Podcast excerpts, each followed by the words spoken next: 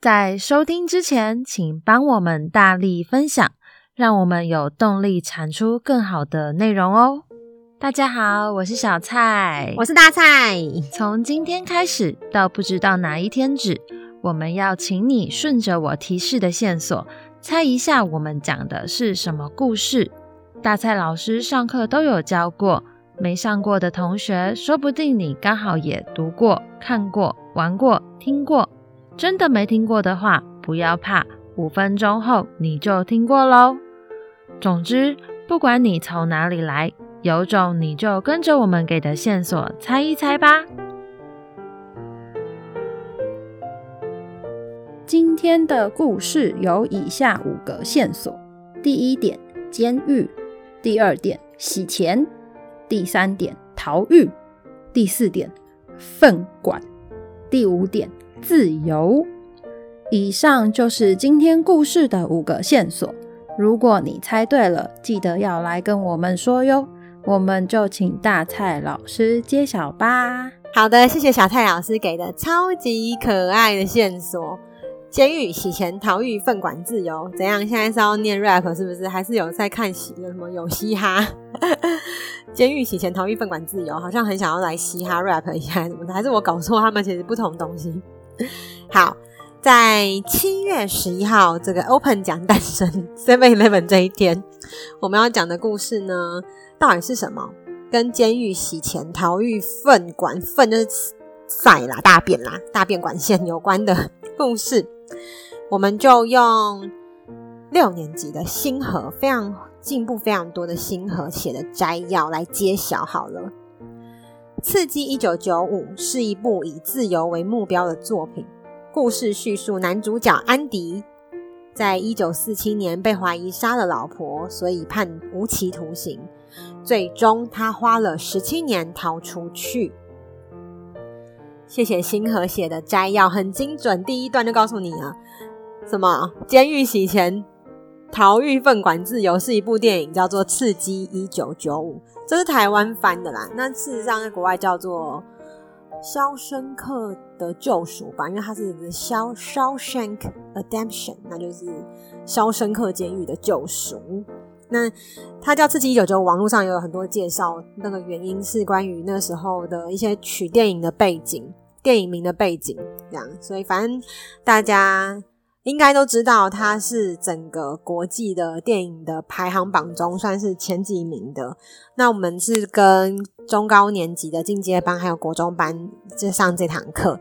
这堂课的有很多核心，基本上星河已经写到，以自由是它的一个其中一个核心。为什么要再上这堂课呢？是因为它这个课程我好像是六月初设计的，五月初把助教设计的，把它跟疫情结合在一起。台湾也进入了，嗯，比别人晚一年进入了疫情的这种被困住的感觉。那在《刺激一九九五》中，男主角 Andy 被困住的感觉，那种不知道下一个，不知道明天在哪，因为我们也是啊，一延再延。其实到最后，我今天出门看天空，虽然虽然宣布为解封，但是你会你会一直有点忘记那个时候自自在的走在路上的心情。我今天还要在想这件事，对，好，再来呢，我想要分享宣慰的造句。他说：“安迪是美国人，妻子去世后被误认是杀害老婆的犯人，因而锒铛入狱。”哇，把我们的用字遣词交进去，我们叫锒铛入狱，他放进去。幸好安迪靠着自己的睿智，在一个雷电交加的夜晚，爬着排粪管离开了折磨人的监狱，自由地享受淋漓畅快的大雨。写的真好，真的很难想象。可谓年纪很小，记得三年级还是四年级，他运用了好多很厉害的词汇。再来是永恩，才三年级哦。刺激一九九五中的主角安迪的人生像进攻球员一样，要找到进球的机会。哇，永恩真的很热爱足足球诶，把足球的那个竞争感都写进来了。最近欧国杯，感觉他会很兴奋，在看这种进攻球员的，大家在那边。较劲的感觉，嗯，一定要夺得最好的机会嘛。好，再来呢是玉凯写的日记。今天的作文课，老师向我们介绍了脍炙人口的电影《刺激一九九五》。《刺激一九九五》是一部既精彩又感人的电影。我认为故事中的主角安迪的性格就像是一个跌倒但又马上站起来的不倒翁，虽然会遇到困难，却不向命运低头。从这部电影里，我发现了只要有希望，任何事都可能会发生，也发现了希望永远无法阻挡。更发现了小东西也非常重要。这里面很可爱是结结尾诶，小东西是什么啊？我觉得你如果有看过电影的话，你就知道了。好，再来是 Eason 讲的我的防疫日记，因为这堂课呢，想让大家体会一下那种被关注的感觉。那其实伊森被关过，不是被关过，就是在国外体会过一点点，回到台湾又体会过，不知道什么心情。好，他用我们的第一段开头，他说：“生活中有很多各式各样的体验，有的是掉下脚踏车的经验，有的是可以出去玩的体验。最近呢，因为疫情，我们被迫待在家，所以也是一种全新的体验。疫情进入三级警戒，我们学校只好停课上线上课程。因为要公布了，所以妈妈马上就帮我买了电脑。我很期待我的新电脑，所以我每天都要上 PC Home 看好几次出货进度。有一天，我的电脑终于寄到了。”我马上叫妈妈下楼去取货，把它拆开来用。因为疫情很严重，妈妈不敢叫外卖，只好在家里自己煮。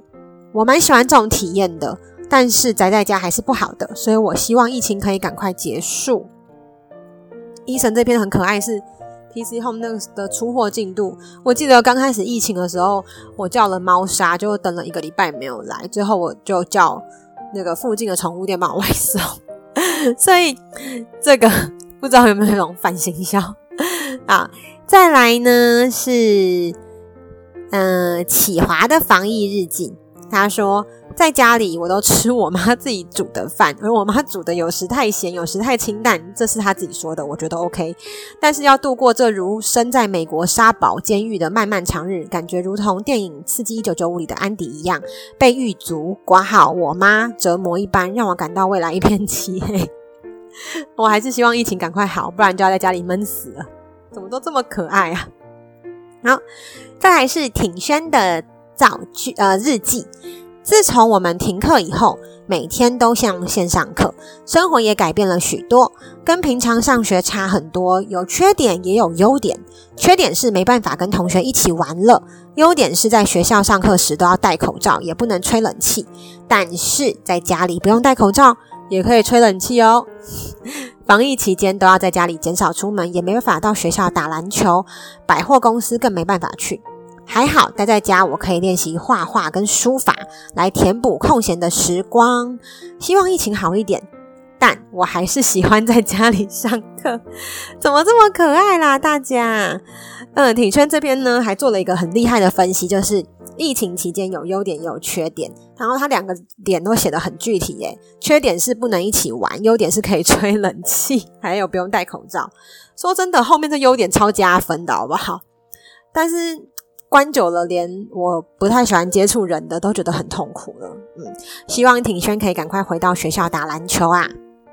再来，一定要跟大家分享的是右谦，右谦写的，我想逃离疫情的捆绑。右谦说：“这篇真的超好笑的，很精彩。相信大家都在为疫情烦恼，我也不例外。这种事不论对大人小孩都是极大的精神折磨。”右谦应该是五年级写的吧？这一篇，嗯，尤其是那些爱出国玩的家庭，就有许多人承受不起捆绑，因此送命。我就是那个爱出国玩的人，但我非常幸运。韩国疫情本来没事，我们一回家，韩国疫情就像火山般爆发。虽然我们在家受尽折磨，但大家恐怕都没有想过，世界的某一个角落，有很多人受的不是受困之苦，受的是风吹雨打呀。像是那些靠脸吃饭的演员们，已经不知几天没吃饭了。没错，我们右谦呢是小小的明星诶，他有演最近很红的《火神的眼泪》，大家不知道有没有去看？还有刚结局的一部乡土剧，突然间忘记名字了。反正他也是，他是小佳烈，对他的连结是像靠脸吃饭的演员，我快笑死了。啊、我也一样，我已经三个礼拜没出门了。天哪，好辛苦哦！每次吃早餐时，都会望向门口，想象门外的花花世界。每天眼里的所有事物就是钢琴、床、书桌和饭桌。每天的世界就是练钢琴、写功课、睡觉，弄得我连续三天失眠。电动是我最大的动力，它让我释放我的忧愁。不然现在我就像在牢笼中。但我们是为那些吃蝙蝠的人们坐牢，这让我觉得人生无趣。刚开始时，地球村的人们还在求生存。我想大家现在应该比较想去地狱找阎罗王吧，但他那儿应该水泄不通，鬼山鬼海，疫情大爆发啊！但好比在世上生不如死好。这段是剧本念太多，整个很有 feel 欸，我快，我真的读到真的是笑到不行。现在外面世界冷冷清清。就像个天然监狱，让人们苦不堪言。也有许多人因此而送命。人们成为地球村的一份子，就应该为世界尽一份心力。希望大家一起努力，让疫情变好，让世界回到大人们小时回忆中绿油油的草原，让我们的健康身体回到身上。结尾的标语也很可爱，让我们的健康身体回到身上。这篇又谦写的太精彩了，我超想要分享这一篇的。如果你有幸听到这里的话，一定要回去慢慢听。他说现在的世界像天然监狱，还有鬼山鬼海，然后还有他说他是释放他的忧愁。嗯，好，那我们来篇正经的好了。在《刺激一九九五》里面有一个专有的词叫做体制化。我们在里面谈到很多穿制服跟穿便服，你会比较喜欢哪一个？嗯，那我个人非常喜欢四年级的心理写的这一篇，他真的整篇的论述呢极强哦。你们来听听看，他说穿制服和穿便服，我比较喜欢穿便服。为什么我喜欢穿便服？因为对我而言，便服象征着自由，而制服就象征着束缚。便服是代表自己的选择，制服是代表着被别人控制，无法自己选择。我认为穿制服和穿便服各有缺点跟优点。穿制服虽然每天都不能自己选择，是要被别人规定，但却可以免除需要自己选择而造成犹豫不决的情况。穿便服虽然可以按照自己的意志穿自己想穿的衣服，但却可能造成某些人不知道要选择哪一个而伤透脑筋。穿便服跟穿制服各有缺点，那为何我喜欢穿便服？这边大家一定要听，我觉得他写的实在太好了，连我都写不出来那种。他说两个都有缺点，但他为什么喜欢穿便服？因为我认为穿便服的缺点是可以解决的，而穿制服的缺点至今也无法改变。天哪，他是这不是老板的思维吗？在那边思考要哪一个东西？那要如何解决穿便服的缺点？依照我以往的经验，我认为只要在周末花一小段时间来规划这一周要穿什么、搭配什么，全部都放好，这样每天就不用花那么多的时间来做选择了。虽然我喜欢穿便服，但我不会被体制而禁锢。就像《刺激1995》中，安迪虽然穿着浴服，但他的心是自由的。最后，我发现其实穿便服、穿制服都一样，重要的是心态的自由，是不会被别人夺走。这篇写太好了，那我们来听听看他的哥哥博元写的。博元也写得非常好，很恐怖。他们两兄妹太进步太多了。好，博元说，为何被体制化是危险的？他自己提的题目，诶，我觉得好强哦。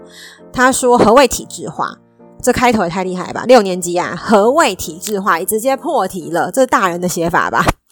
体制化是指你被某种系统控制，行为跟思想都只能照着规则走，因而失去了自己的主见，无法适应正常生活。那不就是在公司上班的我们吗？例如我们在学校按表操课，但一旦失去这种学习的模式，就无法适应跟变通，也不能自主学习。这一次的疫情就得到验证，体制化的学生在学习上卡关，很多人因为习惯在学校上课，这一次宅在家的日子没办法规律的学习。那我因为在学习模式比较开放的学校接触，这一次就比较可以排出属于自己的时间表，做好自主学习。刺激一九九五中，老布因为在监狱关了好几年，因而被体制化。在出狱之后，无法适应正常生活，再加上朋友跟家人都远离他，孤独的他最后选择了自杀，离开这个世界。反观主角安迪，他虽然身陷囹圄，但仍然对未来抱持希望，甚至用自己的智慧改善狱中生活和人事物。而我呢？我自己虽然宅在家期间有稳定的学习，但却不敢出门到外面的世界。这或许也是一种体制化和禁锢。在今天，我勇敢地跨出家门一步，看着美丽的蓝天白云跟花朵，再次体会到自由可贵。就像剧中说的：“恐惧禁锢心灵，希望还你自由。”希望是美好的事物，而美好的事物永不消逝。希望自己对未来抱持希望，继续勇敢向前。读到这里都觉得好感人哦，因为我帮他上的是一对二家教课，我知道他是真的都没出门，也是后来真的跨出门。然后他的反思也真的写很好，诶，就是当你自己不敢出门，到最后可能也是一种体制化的禁锢吧。对，嗯，在放在这边真的蛮蛮温暖，尤其是恐惧禁锢心灵，希望还你自由的时候，写得非常好。好，这次的评论大家都写太好，所以我决定加码再念一个七年级的诗颖写的。穿制服跟穿便服，我喜欢哪一个？如果你是想要写很厉害的论述的话，你一定要听这一篇，真的写很好哦。在台湾，现在学校除了各校规定的便服日以外，几乎其他日子都要穿制服。穿制服是一种规定，应该每个学校都有校规吧？大部分的人都比较喜欢穿便服吧，我也不例外。为什么我喜欢穿便服呢？因为我觉得穿便服可以有自己的特色，而且穿裤子时不必像穿制服一样要担心风大的时候裙子可能会飞起来。哦，因为他就直接穿裤子的，当然不用担心啊。学校会要求学生穿制服，应该是为了方便管理学生。可是穿制服不仅不方便，又不一定是我们喜欢的款式，不如让学生自己选择衣服。规定不只限制了学生的自由，也会使我们必须做出选择的时候不知道该怎么办。就像习惯监狱生活的犯人在出去后，可能因为已经习惯监狱里的规定，而没办法习惯监狱外的自由世界，而再次犯案，甚至会活不下去。一个功课好的学生，有可能在学校时可以用成绩来衡量自己，可是出社会后就不再有成绩了。他们用薪水衡量自己。如果薪水低就觉得自己是废物，薪水高就觉得自己很厉害，这不是很可悲吗？